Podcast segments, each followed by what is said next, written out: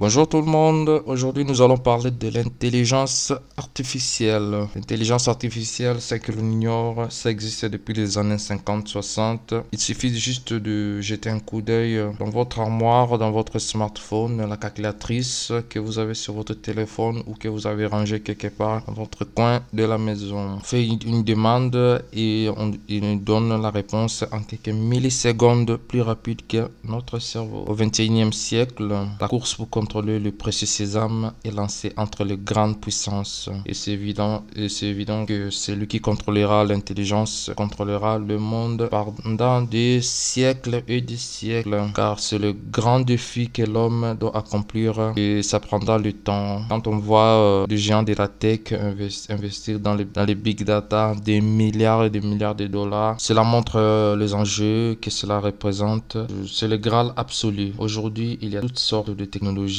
on commence de, la reconnaissance faciale jusqu'à la 5G. Tout cet ensemble fait partie euh, de l'écosystème de l'intelligence artificielle. Le but ultime, moi, c'est de remplacer l'homme tous les niveaux, dans tous les domaines. Oui, dans tous les domaines. Voyons les avancées dans, la robotique euh, avec euh, l'imprimante 3D, avec des maisons aujourd'hui qui sont construites avec des imprimantes 3D sans, sans l'aide des maçons. Juste l'intelligence artificielle et son boulot la robotique. Ça donne à réfléchir. Demain, l'intelligence artificielle va siéger euh, au Parlement, va voter à notre place pendant les élections. Non, vous ne rêvez pas. C'est la réalité et c'est ce qui va se passer euh, dans quelques siècles. Non, ce n'est pas de la science-fiction, mais votre futur, notre futur. On le veuille ou pas, c'est la course pour la suprématie technologique, la domination d'un peuple d'une civilisation par rapport à une autre. Il y a eu plusieurs bouleversements depuis que l'homme existe, hein. depuis l'âge de la pierre taillée jusqu'à l'âge de l'Internet. Une civilisation a toujours cherché à dominer les autres. C'est pour cela qu'il y a eu des guerres, des maladies, des génocides. Et aujourd'hui, assistons à la guerre technologique,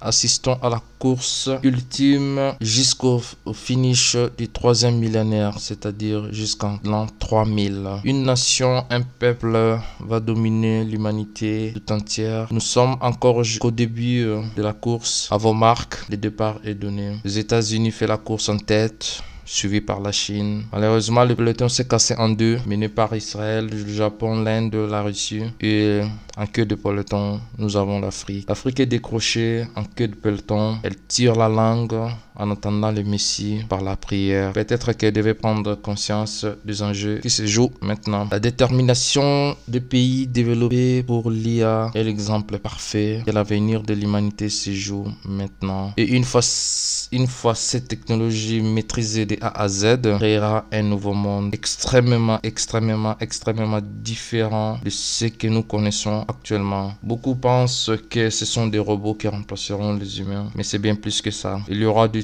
du transhumanisme à la mutation des espèces. Il faut y être pour croire ce qui, se cache dans cette course folle entre les pays puissants. Je vous donne un exemple. Imaginez là vous êtes maintenant. Vous faites vos courses au supermarché par la pensée. C'est de la science-fiction. Ce sera la réalité. Vous êtes en manque d'emploi. Se faire trouver un emploi ou écrire un CV d'une facture que vous n'avez pas payée. L'IA comprendra directement que vous êtes en manque d'emploi. Et ça, c'est pas de la science-fiction, c'est de la réalité. La science-fiction a rejoint la réalité je n'entrerai pas dans d'autres euh, détails qu'on ne devienne pas parano, car ce qui se passe avec l'IA, on est encore au stade embryonnaire et la naissance de cet inconnu bouleversera à tout jamais l'avenir de l'humanité. Comment faire face à tous ces bouleversements technologiques dans le futur proche? En lieu et place de résister et de se dire moi je suis je reste old school, non, ça ne va pas marcher. Car il y aura des nouvelles normes, de nouveaux standards qui seront mis en place par des gouvernements, des organisations internationales. La meilleure des choses, c'est d'accompagner cette nouvelle ère qui viendra car rien ne pourra l'arrêter, arrêter le,